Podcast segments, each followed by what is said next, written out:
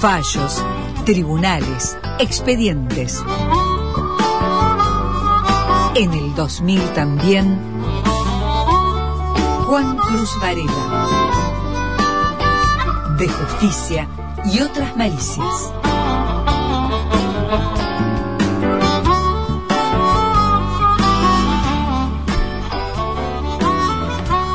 Ya lo dije a esto, me encanta el título. La estafa del Templo Filadelfia. Bueno, el Templo Filadelfia era una organización que funcionaba como una especie de iglesia en la provincia de Buenos Aires desde la década del 70. Empezó a funcionar a finales del año 73 tuvo su registro en, la, en, las, en, el Registro Nacional de Cultos a partir de 1981 y estuvo así de manera ininterrumpida hasta, hasta, hasta hace pocos meses. ¿Era una cosa seria? ¿Parecía una cosa seria? Y aparentemente se presentaba como una especie de variante religiosa de la Iglesia Católica. eh, pero en definitiva lo que, lo que había detrás de eso era una organización criminal que tenía, había sido fundado por dos hermanas. Eh, una que se llamaba eh, Eva Petrona Pereira y la otra Divina Luz Pereira. Eva es la tía Eva. ¿Me, me repite los nombres? Es, tiene mucho de novela. A ver, Eva Petrona Pereira y Divina Luz Pereira. Eva Petrona. Eh, de mayorcita le decían Doña Petrona. Y a la se, otra le decían... Y se dedicaba a, a, las recetas de comida. Bueno, y la otra era la tía Eva. La tía No, no, la otra Luz Divina. Luz Divina eh, Luz y Eva Petrona. Y Eva Petrona. Sabemos más nosotros que Varela, de la secta Filadelfia. Eh, Luz Divina falleció. Pobrecita. Eh, y desde que, digamos, ellas eran las que manejaban el, el, el, lo que era este, digamos, le templo, secta. Eh, y, la, y después de la muerte de, de, de, de su hermana, eh, los que asumieron algún tipo de responsabilidad eran su, era su hija. Eh, y esto es importante que lo es un dato que, que, que es importante, importa. Claro, porque eh, la, el templo, digamos, lo que tenía es que eh, había empezado, había desarrollado un plan bastante complejo y expansivo en distintos puntos del país durante bastante tiempo, basado en la captación de personas y en una eh, persuasión de que era un, de, de, digamos, de lo que ofrecía desde el punto de vista religioso, que terminaba siendo un sistema bastante coercitivo, porque uh -huh. eh, se pudo determinar que había una organización compuesta por muchas personas bajo la directriz de la, de, de la tía Eva, mm. eh, que habían desarrollado distintos roles y tenían una, una estructura piramidal de explotación de personas. Uh -huh. Como eh, para vender tuppers. Bueno, era más complejo. Uh -huh. Porque la fachada que habían desarrollado... O productos Amway. Amway, ¿eh? Que tiene que comprar y después vende. Sí. Tenga cuidado con eso. Te chupan la cabeza. La fachada que habían desarrollado era que sobrevivían de, la, de un sistema de producción y comercialización de panes y derivados. Es decir, Ajá. dentro de la iglesia tenían una especie de taller de panadería, producían y las personas que eran captadas por la, por la secta, muchos, eh, muchas familias entregaban incluso a sus hijos a la secta eh, y lo que hacían era que los, los, llevaban a trabajar a la calle eh, a vender esos panes. Mm. Eh, en algunos casos tenían trabajos de entre 12 y 15 horas, que, le, que era lo que les demandaba la, la, venta de todos los productos que, que, que, llevaban, y si no vendían todo, tenían castigos. Toda, una, eh, toda la uh -huh. canasta tenían castigos.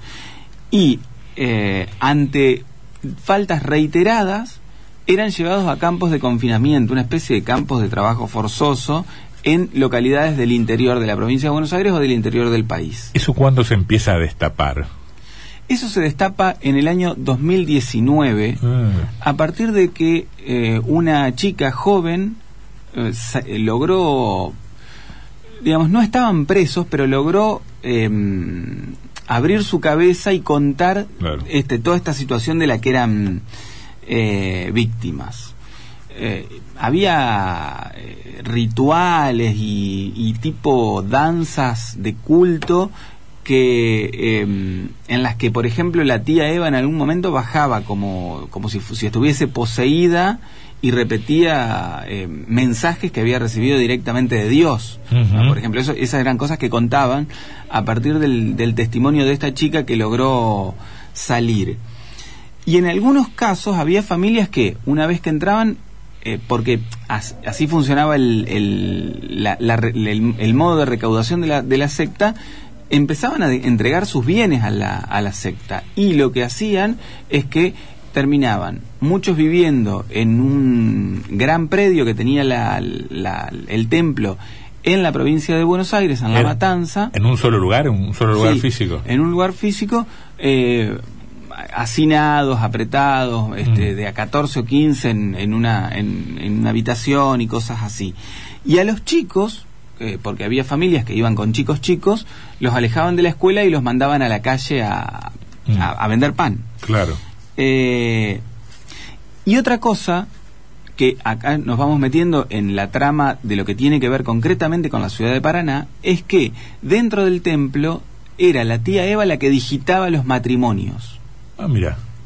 que tenían que ser solo entre personas que tenían, que, que, eh, estaban Fueran- fueran dentro de la- del grupo. del grupo, y una vez que, eh, que, que veían que podía haber cierta afinidad, tenían que comunicárselo y eran las- el propio, la tía Eva, digamos, la que aprobaba o desaprobaba. Mm. Eh, Como una gran oficina de registro civil. eh, algo así, algo así. Mm. Lo que se ha detectado es que hay alrededor de 100 víctimas y hay 15 personas detenidas. Eh, concretamente en lo que Todas hace- en Buenos Aires. Sí, todas en, en Buenos Aires. Concretamente en lo que hace a la ciudad de Paraná, se detectó que eh, hace unos años una pareja, dos parejas habían sido traídas a la ciudad de Paraná y vivían en una calle que está cerca en la zona de cuarteles, eh, en calle Batalla de Cepeda, eh, que eh, tenían como intención eh, abrir una especie de filial de la- Claro. del Templo Filadelfia en la ciudad de Paraná. Eh, una de las víctimas cuenta que el vínculo con la iglesia empezó a gestarse cuando era adolescente. Una de las víctimas Así- paranaenses. De la que estaba en- que, que se rescató en Paraná Ajá. no era un chico de acá, sino que era un chico que eh, había sido trasladado acá, que había ingresado este, con su familia en la provincia de Buenos Aires, que vivía ahí con la, con la secta y a los 18 años em, ingresó a la, a la secta. Eh, y eh, a partir de, bueno de, su de, de su vivencia eh, desde los 18 años hasta los 25 años tuvo que vivió en, en San Justo en la, en la matanza haciendo todo este tipo de tareas Ajá. que le venía describiendo de, Sí, estamos hablando de virtualmente un lavado de cerebro o algo muy parecido a eso. la figura legal es explotación laboral Ajá. Eh, pero uno Eh, entiende claro, porque, que es que claro, porque el tema es que no, es todo, primero, todo muy endogámico, se casan entre ellos, pero además no, sin divulgarlo, sin darlo a conocer, por supuesto sin denunciarlo. Claro, eh, nadie lo denunciaba y todos este, creían en la palabra de esta especie de gurú o, o líder espiritual que tenían. A pesar de que uno cuando describe y cuando lee las condiciones en las que vivían, claramente hay condiciones de explotación. Claro. Ellos iban a vender, tenían que entregar todo el dinero, parte era para, para volver a la, al- al- a la panificación y el resto desaparecía, vaya uno a saber cómo. ¿Y qué pasa con esas dos parejas que, que vienen a Paraná? Bueno, eh, estas dos parejas vienen a, primero tienen un trayecto por otro lado y vienen a Paraná, eh, donde trabajaban en la construcción. Los hacían trabajar en la construcción de lo que sería la casa donde iban a vivir y que después iba a ser el templo. Eh, trabajaban en la construcción de casas particulares para, para precisamente para los miembros de la de la secta le ofrecieron ir a vivir primero en, un, en una especie de eh, terreno que iban que iban a usurpar Mm. eh, y después consiguieron ese lugar eh, y eh, siempre este, de, esta, de este modo. Hace cinco años vinieron a vivir a Paraná. La propuesta viene precisamente, y quien los trae precisamente es la sobrina de la tía Eva, la, la hermana de Mm. eh, Divina Luz que, que falleció pobre. que ¿no? falleció. Eh, y ellos son los que los traen a Paraná, los instalan en la ciudad y, y bueno, y donde vivían estas dos parejas que se habían formado precisamente en el, en el templo. Eh, bueno, esto hace unos, hace algunas semanas un juez de la provincia de Buenos Aires decretó el procesamiento para varias personas. Se está investigando, se habla de 100 víctimas, pero se está investigando si no había más.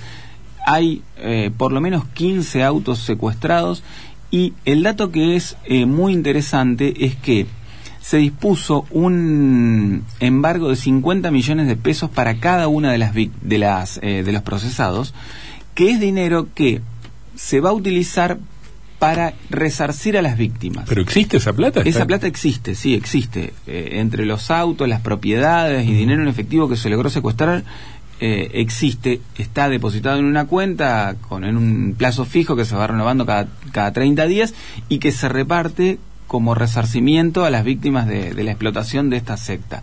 Eso es una situación muy novedosa. Esta gente de acá cayó, está en libertad, está presa, volvieron a Buenos Aires. ¿se sabe La- algo? las dos parejas eh, no están no están en Paraná, no eran de Paraná y no están acá. eh, y las personas que la trae, que la trajeron, que era la este, Adriana Carranza, se llama la, la sobrina de la tía Eva y su pareja, están detenidos. Ah, mira. Eh, bueno, eh, y, le decía, lo, lo novedoso de esta situación es esto de que por primera vez el dinero que se ha incautado se utiliza eh, en esta instancia en la que está la causa transcurriendo recién con el procesamiento de estas personas para resarcir a las víctimas. Muy bien. El Templo Filadelfia, el anclaje local de la secta del Templo Filadelfia. Juan Cruz Varela.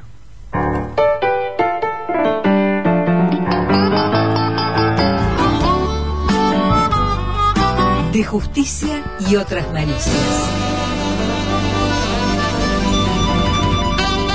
Juan Cruz Varela.